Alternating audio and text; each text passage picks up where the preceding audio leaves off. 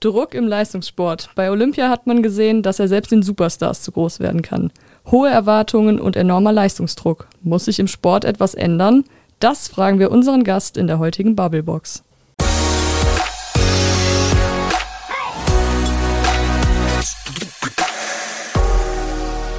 Xenia. Stefan. Heute sind wir wohlos wieder an der Bubblebox an der Reihe und wir haben für unser heutiges Thema jemanden eingeladen, der sich mit dem Leistungssport in all seinen Facetten auskennt.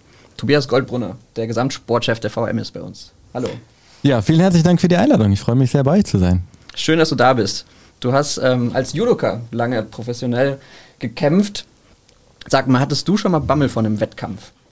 Äh, professionell würde ich auf jeden Fall streichen. Ich habe es sehr intensiv gemacht. Ich habe mhm. mit sechs angefangen, habe das dann so über ähm, 20 Jahre gut gemacht. Ähm, gut gemacht muss man auch, glaube ich, streichen. Nein, aber habe auch äh, Bundesliga gekämpft, habe international gekämpft und ähm, ja, natürlich, ähm, da gab es auch viele Kämpfe, vor denen man, ich will nicht sagen Bammel hatte, ähm, aber wo man schon gemerkt hat, okay, Adrenalinspiegel steigt und man wird nervös. Und äh, bei mir war es immer so, dann ähm, der Moment, wo man auf die Matte ging, ähm, ja, da hast du schon gemerkt, okay, jetzt, jetzt fällt die Entscheidung, weil ich hatte einen Trainer, der sagte immer quasi, der Moment, wo du quasi die Matte betrittst und das, was du ausstrahlst, das ist schon immer so das Entscheidende, das, das wirkt sich auf den, auf den Gegner aus.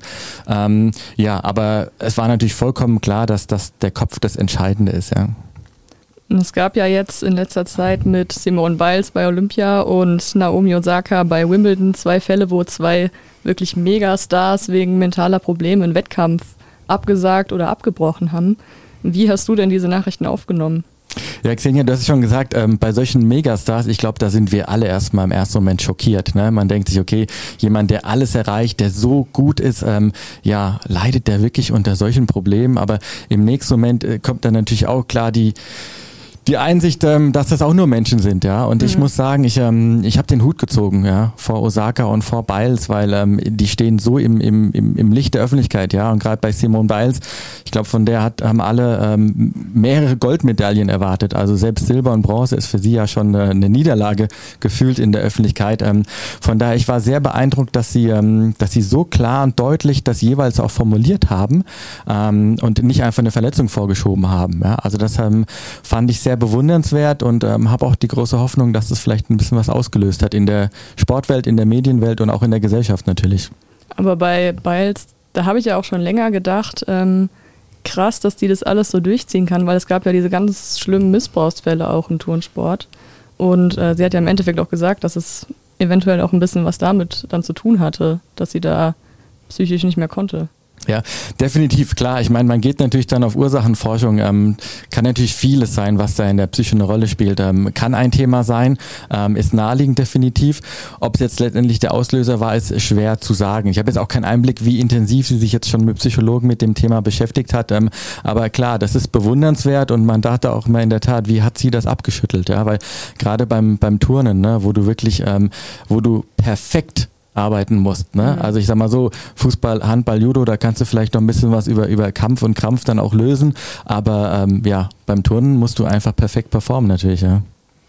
Du hast schon gesagt, wie wichtig der Kopf ähm, im, im, Spitzensport ist. Äh, beim Material oder bei, bei der Trainingssteuerin, da sind ja irgendwann Limits erreicht. Warum gibt es ähm, bei der Psychologie noch ähm, noch keine Grenzen? Warum wird da so wenig Wert drauf gelegt? So macht es zumindest in den öffentlichen Anschein. Ja, also ich glaube, das ist ein Thema, was jetzt, ähm, was jetzt immer bewusster wird, ja, auch den Spitzensportlern, ja.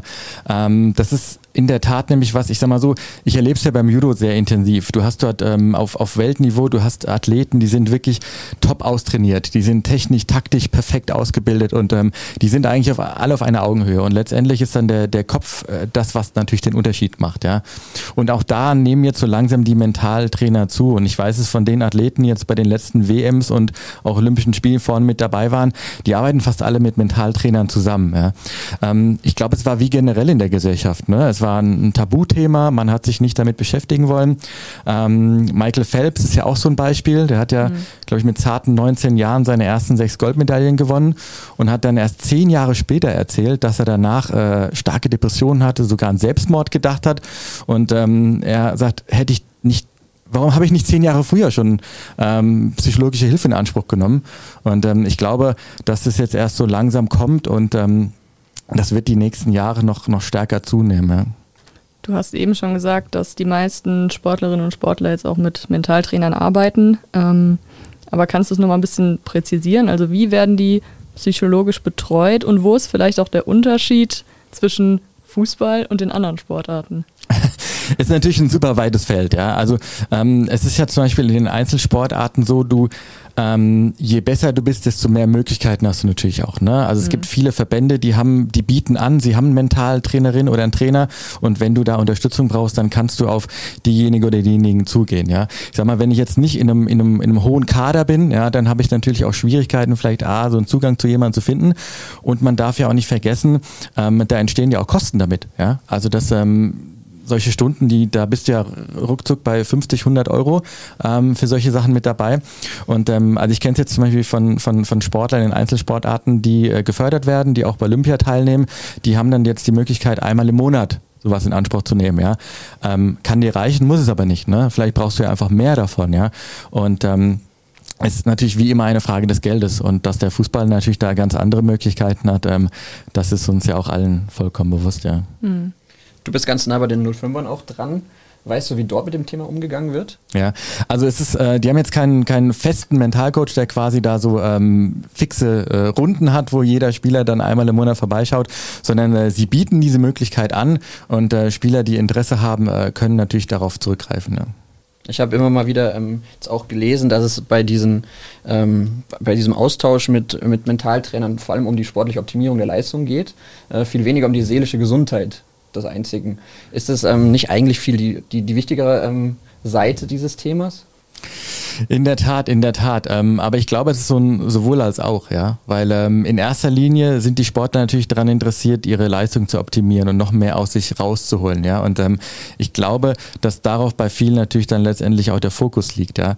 Ähm, viele wissen aber auch gar nicht, dass, ähm, dass die Grenze, die sie nicht überschreiten können, ja, also dieses Limit noch zu erhöhen, ähm, was das vielleicht für äh, tiefergehende Probleme auch hat, ja, also dass es wirklich ähm, äh, Versagensängste hat, die du dann erst quasi, wenn du richtig tief gräbst, dann auch letztendlich findest, ja, und ähm, da entsteht natürlich auch jetzt immer mehr an, an, an, an, an Profis, die sich mit diesem Thema auch letztendlich beschäftigen, ähm, weil ich meine, das ist so wie bei allen in der Gesellschaft. Oft liegen die, die Probleme, die man hat, um nicht alles abzurufen oder sogar die dadurch entstehen, wo man in weitere Probleme reinrutscht, ja, ähm, Stichwort Depressionen und so weiter, ähm, da, daran zu forschen, das ist natürlich dann auch schwierig und das kostet auch Zeit, ja, und damit musst du dich ja wirklich intensiv auseinandersetzen und ähm, ja, da kann einmal im Monat helfen, aber muss es natürlich nicht, ja. Hm, es gibt ja den Spruch, dass 80 Prozent der Sportler Trainingsweltmeister sind und äh, es dann aber teilweise einfach nicht schaffen, das auf Wettkämpfen auch abzurufen. Würdest du sagen, dass es sowieso dann nur die wirklich in den Leistungssport schaffen, die, die mental fit und stark genug sind?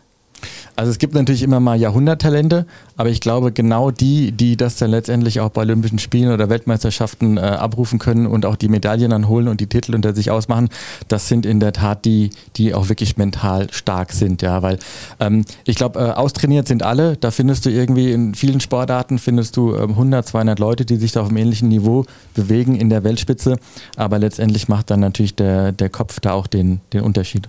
Aber da muss man vielleicht auch nochmal ein bisschen präzisieren, nicht, dass es jetzt auch falsch verstanden wird, weil ich meine, Simone Biles, die möchte ich jetzt nicht als mental schwach abstempeln, mhm. weil sie einen Wettkampf abgebrochen hat. Das ist ja trotzdem, ist ja ein mental extrem starker Mensch, der einfach für sich die Grenze dann gezogen hat. Ja, vielleicht hat sie auch einfach äh, sehr vieles verdrängt und konnte es auch äh, sehr lange quasi dann, ähm, ja, hat es geschafft, das es nicht zu zeigen. Ähm, aber letztendlich ist sie dann auch mal unter dieser Last zusammengebrochen, ja. Und ähm, mhm. ich kann mir vorstellen, dass bei ihr vielleicht auch so ein bisschen auch diese, diese öffentliche Erwartungshaltung eine große Rolle gespielt hat. Ne? Ich meine, ich habe extra mal geschaut, sie hat bei Instagram, ich glaube, 6,9 Millionen äh, Follower. Mhm. Ähm, also, und jeder fühlt sich natürlich bemüßigt, da was dazu zu schreiben. Ich meine, wir kennen das alle. Wenn irgendwas passiert, dann kommen die ganzen Hater raus. Und ähm, das wird bei ihr vielleicht jetzt auch dann überhand genommen haben letztendlich. Ja? Und mhm. irgendwann bricht, glaube ich, jeder ein. Ja. Du hast schon gesagt, dass die Superstars hauptsächlich jetzt mit, äh, mit äh, Sportpsychologen auch zusammenarbeiten. ist wahrscheinlich auch schon ein Zeichen dafür, dass dieser zweifelhafte Ruf oder dieses Klischee, was jahrelang diesen Beruf irgendwie begleitet hat, mittlerweile aufgebrochen ist. Ne?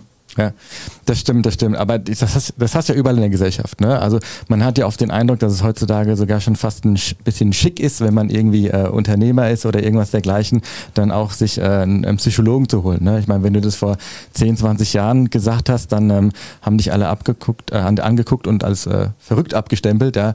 Ähm, mittlerweile ist es ja in der Gesellschaft akzeptiert ähm, und man, man kann natürlich auch da dann ähm, ja Experten finden, die dir auch weiterhelfen. Ja, ich sehe die Gefahr wiederum auf der anderen Seite, ähm, wenn man mal so ein bisschen äh, im, im World Wide Web unterwegs ist und äh, Mentaltrainer googelt, ähm, dann kommst du natürlich auf Seiten, da weißt du nicht, sind das Experten, helfen die wirklich weiter, ähm, ja, treiben die ein bisschen Schabernack oder äh, ja, kann jeder ein bisschen was äh, erzählen, ähm, der da auch einfach ja, sich dazu dann auch ähm, in der Lage fühlt sozusagen. Ja die Königsdisziplin ist wahrscheinlich auch, da einen Experten zu finden, der halt auf einen Maß geschneidert ähm, ähm, passt. Ne? Also man hört es ja zum Beispiel jetzt vom Djokovic, der, der hat einen Mentaltrainer, den viele als Guru verschreien mhm. und ist trotzdem jetzt aktuell der, der größte Tennisspieler, den es gerade gibt. Ja, das stimmt. Klar, da hast du natürlich äh, alle Facetten. Ne? Also es gibt, ähm, gibt da ja wirklich viele, die die Schabernack treiben. Ähm, von daher ist es da schwer auch letztendlich jemand zu finden. Ja, äh, Djokovic ist ein spannendes Beispiel. Von dem habe ich letztens gelesen, dass er gesagt hat, äh, Druck ist ein Privileg. Ja, also der geht auch nochmal ganz anders an diese, an diese Geschichte letztendlich ran. Ne? Der sagt hier, weil viele sofort zucken bei dem Wort Druck zusammen und sagen, oh Gott, das ist so schlimm und Druck, äh, das macht uns alle fertig. Ja, ähm, er sieht es vielleicht eher so ein bisschen als als, als Stärke, die ihn aufbaut, ja. Aber es gibt ja so viele Facetten von mentalen Trainern, ne? Also auch Frank Stäbler, finde ich, ist ein gutes Beispiel. Ähm, dreifacher Weltmeister im Ring und das größte Ziel für ihn war, hat er immer gesagt, damit seine Karriere komplett ist, äh, noch eine olympische Medaille zu holen. Ähm, und der hat zum Beispiel eine, eine ganz interessante Geschichte mit seinem Mentaltrainer gemacht. Ähm, da hat der Mentaltrainer gesagt, so, du verbiegst jetzt eine 12 Millimeter dicke Eisenstange mit der schwächsten Stelle deines Körpers. Und zwar mit deinem Hals. Ja? Ähm, weil da bist du ja angreifbar, da kann dich jemand sehr einfach verletzen. Und äh, Frank Stäbler muss aber gesagt haben, okay, du bist total durch, wie soll das funktionieren? ähm, und im Endeffekt hat er es mit dem puren Willen geschafft. Ja? Und äh, natürlich jetzt, jetzt kann man, muss, kann, heißt es nicht gleichzeitig, dass er dadurch jetzt dann die Bronzemedaille in Tokio gewonnen hat. Ähm, aber man sieht, wie weit dieses Feld einfach auch ist. Ne? Mm, aber an sich ist äh, Mentaltraining oder Sportpsychologie ja auch ein sehr äh, kraftvoller Hebel. Ich habe in einem anderen Kontext mal mit einem Sportpsychologen gesprochen, der meinte, dass er hier eine Mannschaft aus dem Umkreis, da ging es um den Verbandspokal, dass die sich am Anfang der Saison vorgenommen hatten, okay, wir gewinnen diesen Verbandspokal und haben Woche für Woche mit diesem Psychologen gearbeitet und sie haben ihn auch tatsächlich gewonnen und sind in den DFB-Pokal eingezogen. Ähm, denkst du, dass mit so einer Sportcoaching dann eigentlich auch noch viel mehr möglich ist, wenn man sich wirklich so Ziele manifestiert, sage ich mal. Ja, definitiv. Ich meine, wenn ich mir jeden Tag sage, dass ich der Beste bin, dann glaube ich es vielleicht irgendwann mal selbst, ja. Nein, ich weiß beiseite. Nein, ich denke, das funktioniert. Ich meine, da gibt es ja auch viele Möglichkeiten, ja. Es gibt ja auch Teams, ähm, die hängen äh, quasi in ihre Kabine vom ersten Spieltag an ähm, auch solche Ziele, die sie auch formulieren, ja. Ähm, mhm. Und ich glaube natürlich, dass es funktioniert. Wenn du selbst ähm, von dir überzeugt bist, dann läuft es auch gut, ja. Ich hatte auch mal, einen, auch mal einen Prof an der Uni, der hat zu mir gesagt, ähm, äh, derjenige, der immer von dir überzeugt sein muss, bist du selbst, ja. Weil alle anderen lassen dich vielleicht irgendwann mal fallen. Ähm, aber du musst selbst an dich glauben. Und viele Mentalcoaches sagen ja auch, okay, du musst dir wirklich immer und immer wieder einreden, was du kannst, was deine Stärken sind und so weiter, ja. Ich habe von Jan Frodeno mal ein spannendes Zitat gelesen. Er hat gesagt, die Besten sind die, die die Niederlagen am besten wegstecken. Das heißt, es, sich nicht nur oft sagen, man ist der Beste, sondern sich auch eingestehen, es gibt noch ähm, Limits, die man erreichen kann. Definitiv. Also ich glaube, das zeichnet jeden guten Sportler. Ne? Wenn du weißt, wie gut gehe ich mit Niederlagen um, ja, weil äh, selbst die größten Karrieren sind alle von immer wieder von Rückschlägen gepflastert, ja, und ob jetzt eine, ein Rückschlag äh, eine Verletzung ist ähm, oder auch eine Niederlage ähm, und ich glaube, wenn du richtig, richtig gut bist, dann kommst du auch dann stärker zurück. Das ist nicht nur so eine Floskel, ähm, aber das sieht man, glaube ich, bei vielen, ähm, dass du das verarbeiten kannst, ähm, dir auch natürlich die Zeit dafür nimmst dich damit beschäftigst, analysierst, äh, woran es lag ähm, und dann auch äh, relativ schnell wieder den Blick natürlich nach, nach vorne legst. Ja. Und äh, ich meine, Jan Frodeno, ähm, Weltklasse-Mann, ja, für uns alle, glaube ich, ein großes Vorbild, was der da immer ähm, beim Ironman abreißt, ähm, da zieht man echt den Hut vor, ja. Wenn es um Druck geht, dann ist ja auch die Rolle der Medien, von Social Media und auch von Hasskommentaren immer ziemlich groß. Jetzt würde es mich mal interessieren, wie du, auch als Sportreporter unter anderem, ähm, wie findest du da einen guten Mittelweg, Kritik zu äußern, aber nicht draufzuhauen, sag ich mal? Ja. Ich, wir haben da eine sehr hohe Verantwortung ähm, und man sollte sich dieser Verantwortung auch sehr wohl bewusst sein. Ich meine, klar, äh, man ist schnell dabei, dann auch zu sagen, okay, ähm, wir, wir schlagen in so eine Kerbe natürlich dann auch, auch, auch rein, weil wir wissen, okay, äh, alles, was eher so ein bisschen negativer formuliert ist, äh, funktioniert ja auch in der, in der Journalismuswelt ganz gut, ähm, weil das lesen die Leute vielleicht auch lieber, ja. Ähm, aber da muss man sehr, sehr sensibel mit diesem Thema umgehen, ja. Ähm, also ich, ich finde es aber auch schön, zum Beispiel, bei, weil du ja auch Simone Biles vorhin angesprochen hast, ähm, die hatte, glaube ich, als die sich äh, geoutet hat, äh, mit ihrem Problem, ähm, hatte sie, glaube ich, direkt äh, innerhalb der ersten ein, zwei Tage 45.000 Kommentare auf ihrem Instagram-Profil. Mhm. Und davon waren ähm, 98 Prozent ähm, waren positiv, ja, mhm. unterstützen und so weiter. Und zwei Prozent waren natürlich auch die klassischen Hater. Ja. Ähm, und ähm, ich glaube, auch wenn du mal so einen Fall hast, wo vielleicht auch mehr Hater dann dabei sind, sollte man sich trotzdem in, äh, in seiner journalistischen Meinung und Arbeitsweise davon auch nicht beeinflussen lassen. Ja? Und ähm, also ich, ähm, ich lasse quasi auch ähm, mir immer nochmal die Gedanken durch den Kopf gehen, wenn man auch äh, das zum Beispiel jetzt nicht nur berichtet, sondern auch kommentiert. Mhm. Ähm, lasst da auch gerne nochmal einen Kollegen drüber schauen, ähm, weil man vielleicht die eine oder andere ähm, ja, Facette nicht beleuchtet hat. Ja, aber man, man sollte da wirklich sehr, sehr, sehr ähm, ähm, ja, fokussiert und auch äh, selbst nachdenklich an solche Themen auch rangehen. Ja, weil ich meine, klar, es gibt viele Sportler, die sagen, ich lese gar nichts, ähm, mhm. aber dann gibt es auch welche, die, die saugen alles auf und lesen alles und ich glaube, wenn da auch dann in äh, 100 Kommentaren, äh, also journalistischen Kommentaren steht, äh, dass du versagt hast, dann äh, zweifelst du vielleicht auch in dir selbst. Ja. Mhm, klar. Dann würde ich an der Stelle vielleicht gerne mal unsere Leitfrage, nenne ich sie mal, stellen. Druck im Leistungssport. Muss sich was im Sport ändern oder kauft man das quasi mit, wenn man Leistungssportler wird?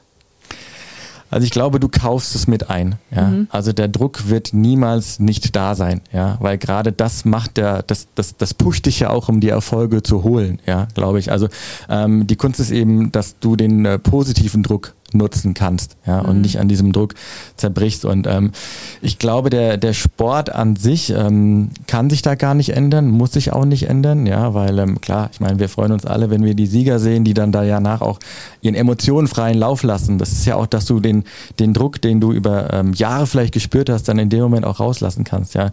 Ich glaube, es ist eher die Gesellschaft, es sind wir Journalisten, wie auch eben gesagt, die, äh, die auch vorsichtiger bestimmte Themen angehen müssen und natürlich auch, glaube ich, ähm, ja, ja, die, die Leute, die im Social Media unterwegs sind und mal schnell was kommentiert haben, ähm, ohne sich mit dem Thema zu beschäftigen. Ich glaube, ähm, da müssen wir alle uns immer wieder hinterfragen, bevor wir vielleicht den anderen Post absetzen, ähm, was lösen wir damit eigentlich auch aus. Ja. Mhm. Wir haben unsere Leserinnen und Leser auch gefragt und unsere User auf Instagram, was sie zum Thema Druck im Leistungssport halten. Und dabei kamen auch spannende Themen raus.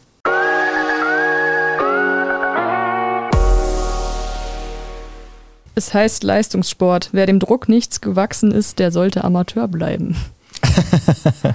Ein anderer User sagt, Druck ist kein gesunder Motivator, egal wo. Dann gibt es wieder die Gegenseite, die sagt, kommt drauf an, wenn jemand Millionen mit seinem Sport verdient, dann sollte er mit Druck auch umgehen können. Oder ganz kurz und knapp, es muss sich im Sport dringend etwas ändern. Also da war, da war viel Spannendes auf jeden Fall jetzt äh, schon direkt mit dabei. Ähm, würde gerne an, an eins anknüpfen, was, was du eben gesagt hast, Xenia.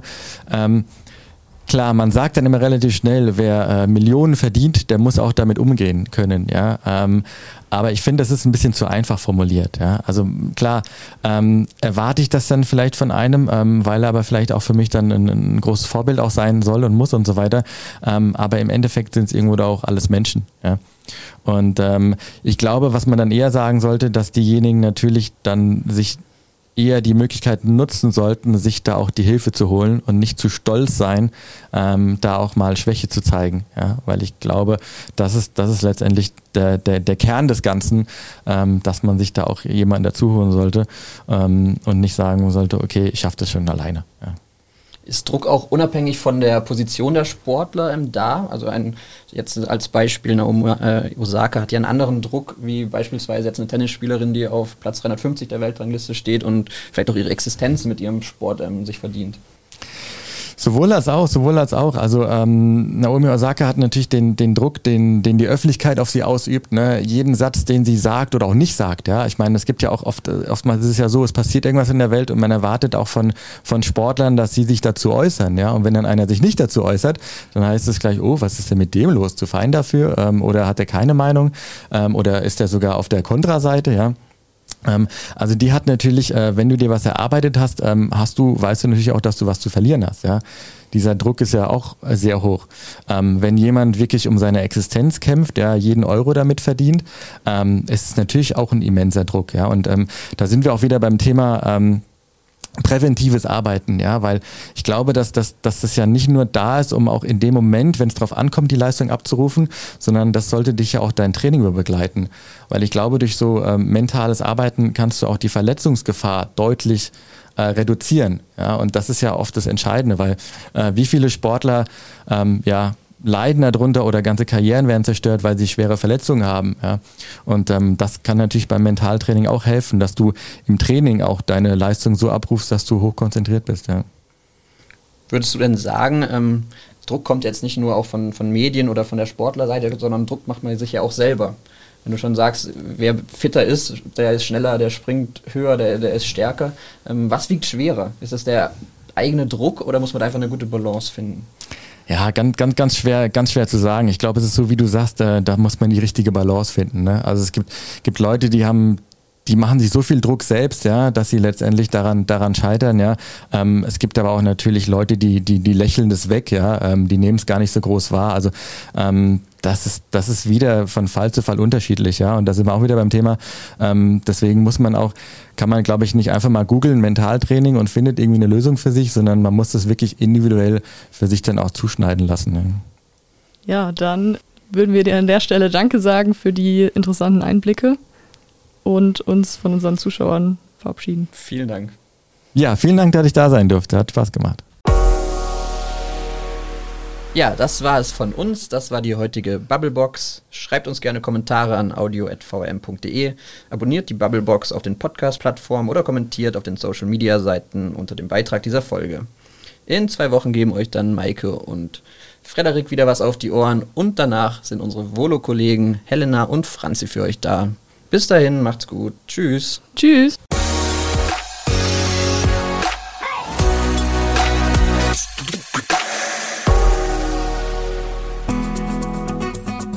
Das war die heutige Ausgabe der Bubblebox. Die Volontärinnen und Volontäre der Allgemeinen Zeitung Mainz diskutieren, streiten und lachen über Themen zwischen Mainz, Bingen, Bad Kreuznach, Alzey, Worms und Oppenheim. Und sie liefern die besten Argumente zu den Debatten der Region. Ihr wollt noch mehr spannende Geschichten, Reportagen und News aus eurer Region? Dann probiert doch einfach mal unser Plus-Angebot aus. Einfach reinklicken unter vrm-abo.de slash podcast.